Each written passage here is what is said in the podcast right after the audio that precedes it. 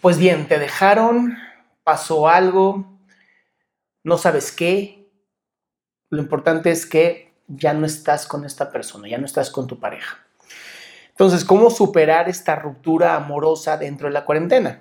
Mira, va a ser un poco más complicado debido a que eh, la cuarentena genera ansiedad, ¿ok? Entonces, lo primero que me gustaría que entendieras es no lo apresures, no quieras hacer las cosas rápido, no quieras que el dolor se acabe rápido, porque estamos en un momento de, de, la humanidad en donde la ansiedad es natural, donde las noticias son malas, donde la gente está emocionalmente alterada, donde estamos incluso demasiado cargados emocionalmente. Por lo tanto, no esperes recuperarte rápidamente. Ya entendiendo que no vas a poder resolver esto rápidamente, hay varias técnicas que puedes usar para superar esta ruptura. La primera es escribir una carta de despedida, ¿no? Si te dejaron, eh, escribe una carta de despedida donde digas, donde le preguntes el por qué, donde a lo mejor entiendas el por qué. Escribe la carta como tú quieras, que sea a mano, por favor, que sea en un cuaderno o en unas hojas. Escribe la mano, la carta a esta persona que te dejó o que rompió contigo en esta cuarentena. Una vez que terminas de escribir esta carta, es importante que hagas algún tipo de ritual, el que tú quieras, el que tú decidas. Hay un ritual que a mí me gusta mucho en donde eh, le ponen sal a la carta, la hacen una bolita y le prenden fuego en un lugar seguro para no quemar la casa. Y con esto despiden a la pareja, ¿no? Visualizan que la pareja se va y esto ayuda muchísimo. Este ritual ayuda, o por lo menos a mis pacientes los ha ayudado bastante. Otra manera para poder eh, superar más rápido esta ruptura es bloqueando a la pareja de todos los medios posibles. Bloquea el celular, bloquea de las redes sociales. La idea es que no tengas este constante impulso o estímulo de estar viendo a esta pareja que ya no está. Porque eso hacemos los seres humanos, nos gusta torturarnos, nos gusta sufrir. Entonces estamos constantemente viendo el Insta, viendo el Facebook, viendo el TikTok, viendo lo que sea, ¿no? Para ver qué está haciendo y cómo está y si ya te superó. Entiende que esta persona también está encerrada y que seguramente pues, también estará pasando un momento bastante aburrido. Por lo tanto, no lo busques o no la busques y bórrala y bloqueala de todo para que también permitas un descanso mental.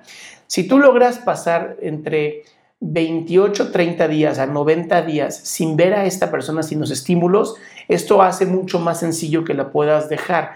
Ahora, también si tienes cosas de esta persona y no terminaron de tan mal momento, ponlos en una caja, ¿no? Cierra esta caja, envuélvela y déjala ahí hasta que se acabe la cuarentena para poder enviársela. Si terminaron muy mal, pues tú sabrás qué hacer con sus cosas, eh, ya te lo dejo a, a ti, a tu forma de ver las cosas. Algo que también ayuda mucho en este proceso de ruptura en cuarentena es eh, las rutinas, que tengas rutinas claras todos los días. ¿Qué vas a hacer en la mañana? ¿Qué vas a hacer en la tarde? ¿Qué vas a hacer en la noche? Platica mucho con tus amigas, con tus amigos. Eh, ten una buena red de apoyo que sepas que te va a ayudar, no personas que sabes que te van a hacer tóxicas en tu vida.